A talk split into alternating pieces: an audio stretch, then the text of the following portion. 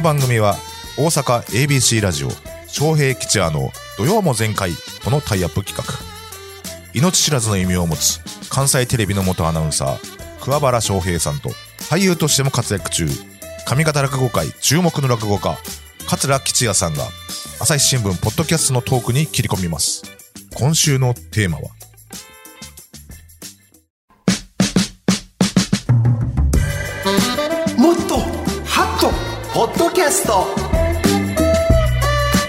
スの枠を超え毎日配信されている無料の音声番音声番組朝日新聞ポッドキャスト土曜も前回でもハッとするような朝日新聞ポッドキャスト話題のエピソードをこの時間に紹介していきます、はい解説は朝日新聞大阪本社編集局長さ、塩谷雄一さんです待ってましたよろしくお願いします。お願いします。お願いいたします。本日取り上げる朝日新聞ポッドキャスト。大阪北新地で25人が犠牲となった痛ましい火災の発生からはいおよそ1ヶ月ということで、大阪北新地ビル放火殺人事件についてでございます。そうです。塩井さん、あれからもう1ヶ月経つんですが、改めて事件の概要をお願いします。はい、えっ、と、12月17日ですか、はい北新地の雑居ビル、えー8階建てなんですけれども、はいここで火災がありました。火元は4階のクリニックで、えーこの火事で25人が最終的に亡くなっております。その後捜査で、あの、61歳の男がガソリンのようなものを撒いて、火をつけて、えーその結果、えーこの火事になったんじゃないかなということが今言われていますが、えーこの男も亡くなってます。はい。えー朝日新聞ポッドキャストで今週木曜日配信されたのが、はい大阪府、大阪府警担当記者の事件当時の生々しい記録。どのような状況だったのか、捜査の様子とは早速お聞きください。タイトルは、北新地でビル火災の一報。これは大きな火事になる記者たちは動いた。ナビゲーターは朝日新聞ポッドキャストの岸上渡さん。大阪社会部大阪府警担当キャップの染田谷隆太さんと、元消防士で、はいコンテンツ編成本部中ほど雄はい、平さんです。いつも来てもらっております。この見取り図を見てですね、はいこのリワークルームが縦長にあって、で、一番奥に診察室というふうに書いてあったんですけれども、これ診察室の方には、こう逃げ道とか窓とか、その辺が何にもないような奥の構造になってるんですけども、これこういう建物っていうのは違法とかじゃないんですかね？建築基準法の施工例だとですね、はい。例えば劇場とか映画館とか、6階以上の建物っていうのは、地上につながる2つ以上の階段をはいはい。つけなきゃいけませんよとはい。いうふうに一応なっておりまして、この建物も6階以上には当たるんですが、はいただこの施工例というのが決まったのが1974年なんですよね。ただこのビルができたのっていうのは一応1970年、まあ登記によると1970年にされ、あの、建てられているので、まあ当時は法令違反とは言えなかったんですけども、ただ今の現行のその施工例に照らすと、まあ基準を満たしてないよねと。いわゆるその既存不適格っていう状況だったんじゃないかというふうな見方が、あの、強いと思います。はい。既存不適格っていう、違法なのか合法なのかわからんような、法律違反ではないけど、不適格っていうようなぐらいだから、望ましくはないということだと思うんですけど、これはこういう建物って北新地だけじゃなくて、まあ全国にもたくさんあると思うんですけど、是正とかってされないもんなんですか？指導とか、例えば消防とかがその検査に入った時に指導とかっていうのはあるかもしれないんですが、まあ、基本的に、いや、その法律というか、その施工令が決まったのより前に建てられてるんだよって、建て替えにもちろんお金もかかるでしょうし、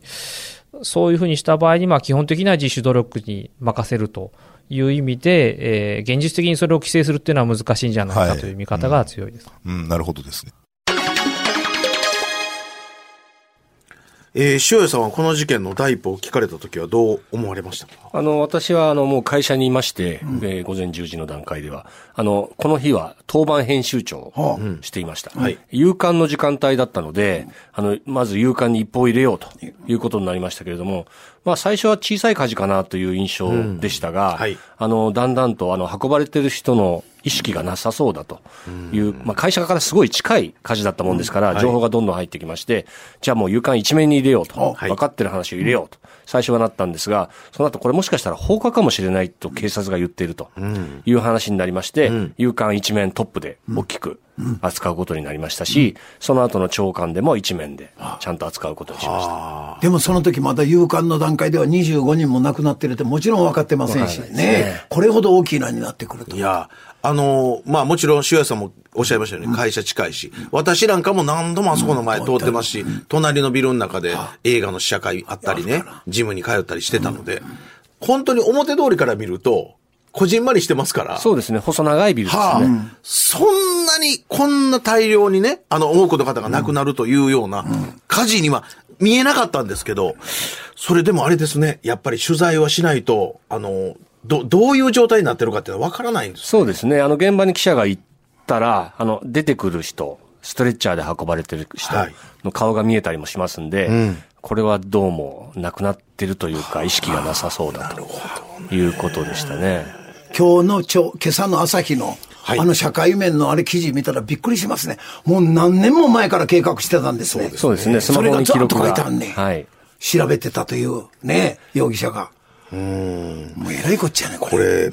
まあ、どうしたら防げるんでしょうかね、これ。まああの、さっき、ポッドキャストの音声聞いていただきましたけれども、古いビルなので、あのー階段が一つしかなくていいとか、あの、小さいビルなので、スプリンクラーが義務付けられていないとか、ありますので、あの、しかも放火した容疑者と言われる人は、あの、階段に通じる非常口のところにガソリンを撒いて、火をつけてますので、クリニックの中にした人が逃げるのは相当難しかったんじゃないかと思いますよね。しかも亡くなった人はみんな一酸化炭素中毒ということなんですけれども、ちょっと吸い込んだだけで意識を失ってしまうので、あっという間に死に至ってしまうという一酸化炭素の怖さもあって、まあ今回のように緊救急搬送されても亡くなってしまうと、助からないということになります。まあ自分がどうだったかなと思うと、クリニックに居合わせて、あの逃げようと思うと、あの、高温の炎の中に飛び込んで階段に向かわなきゃいけないとか、一酸化炭素を吸わないように、煙に吸わないように逃げなきゃいけないとか、なりますんで、これは相当難しかったんじゃないですかね。全部それを計算して、ね、出ようとする人を体当たりで止めとんねんから、ねこの容疑者は。で、ポッドキャストにも出てらっしゃいましたけど、朝日新聞社には元消防士の方も。そうそう。いらっしゃるんです中本さん、はいいつも来中本てくれて雄平という記者なんですけ男前やで、れどもこれ。朝日新聞入社前に8年ほど消防隊員として働いた経験がありますので、はいあの2019年にあったあの京都アニメーションの放火殺人事件でも、私は上司だったんですけれども、ちょっと応援に行けということで取材を手伝ったりとかしていますし、今回のポッドキャストでも、あの火災の時の有毒ガスの危険性ですとかを話をしています。だからああいうの見てるとね、やっぱり他の仕事を経験して、マスコミに入ってる人っていうのは、私も含めてな、やっぱり他の経験があるのは、絶対朝日新聞も、それ自分が言いたい。言いたい。ですよこれから他企業からしマスコミに入るのも大歓迎やと思うで、これ。翔平さんは、あの、この事件聞いて、見て、どう思われますか？もう私すぐいつも行ってるレストランを思い出した。だからこの辺りの、あの、いわゆるペンシルビルみたいなところでいっぱいあって、ありますもうね本当にエレベーターだけしかない2階のレストランとかあんねん。せやけど裏にはどっか非常階段あるとは思うねんけどね、はい。それも別に教えてもらうわけでなく、これからもう本当にこういうとこ行くときには、先逃げ場というのを考えて、ビルの場合は入らないかんなとそうですね。それが新しいビルか古いビルか分からへんねん。分からへん。表に書いてくれたらいいのにな。当ビルは昭和40年にできましたから。あの、私らね、あの、南で落語会やった時に、本当にあの、あの、打ち上げや言うて、安くて、ね、バーがあって、あの、飲める居酒屋なんか探して入ると、もうそれこそ、あ、これほんまに、あの、火事になったら、えらいことになるな、っちゅうようなお店結構ありますよ。せやから値段も下げてはんやろか。なんかの時の場合で。どうやろういや、だからほんまにあの、その、非常口やとか確認。我々ホテルなんかでも言われますやん、泊まる時にね。非常口はあちらです。うん。でも、はっきりほんま聞いてないもんね。うん。それは確認したいと、しないといけないなと思うんでございますけど。教えてもらいましたはい。今回は。この他、ポッドキャストではどんなことを語られてますか？はい、あの、ポッドキャストでは、あの、染谷記者が取材で分かった容疑者と言われる男の動きを詳細に話しています。あの、今日の朝刊にも載ってますけれども、この容疑者11月にガソリンを購入しているとか、はい。自宅にあの、京都アニメーションの放火事件を報じる新聞の記事を残していたりとか、あと、この男の犯行だとするとですから、相当準備をした上の犯行だったんじゃないかな、というふうに語っていますが、まあ、この容疑者も亡くなってしまいましたので、はい。本人から動機とか、えー、なん、どうしてこういうことして、これが一番大きいですよね。そうなんでらないっていうのがね。わからん何の恨みでこんなことしたのか。先ほどのあれはな、受験上のそれだって、本当に動機それはどういう恨みか分かりません。どういうことでね、動機が分からないっていうのがね。はい。えー、皆さんもぜひ、朝日新聞ポッドキャストから、北新地でビル火災の一報、チェックしてみてください。聞き方は簡単です。お手持ちのスマホパソコンから、朝日新聞ポッドキャスト、北新地火災で検索するだけ。もしくは、土曜も前回のツイッターでも今日ご紹介したエピソードをリンクしておりますんで、そちらからお聞きになることができます。さらに、私たちが喋った今日の放送内容を、えー、金曜日17時、朝日新聞ポッドキャストの中で、えー配信する予定でございますから、ね、来週金曜日、ぜひチェックしてみてください。よろしく。そしてもう一つお知らせが、翔平さんが以前インタビューされた朝日新聞ポッドキャストの後半が本日アップでございます。こちらちょっと聞いてみましょう。はい。あの時だけはね、私別に震災の担当者でもなんでもあらへんねんけどね、こんだけね、その阪神家から来たいうことにね、はい皆さん同情してくれてはんねんと。はいうわみんなの思いってあんやな。わかった。この話したのは、震災の後すぐ、あのー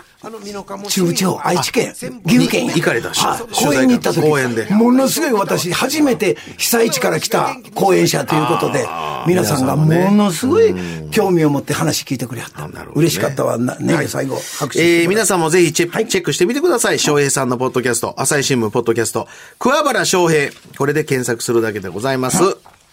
朝日新聞大阪本社編集局長補佐、塩谷雄一さんに解説していただきました。塩谷さん今日もありがとうございました。ありがとうございました。お聞きの皆さんもこのコーナーのご感想、取り上げてほしいテーマなどをお送りください。以上、もっとハットポッドキャストでした。昌平吉也の土曜も全開は毎週土曜午前10時から ABC ラジオ AM1008kHz FM93.3MHz で放送しています。インターネットラジオラジコでも検索してみてください。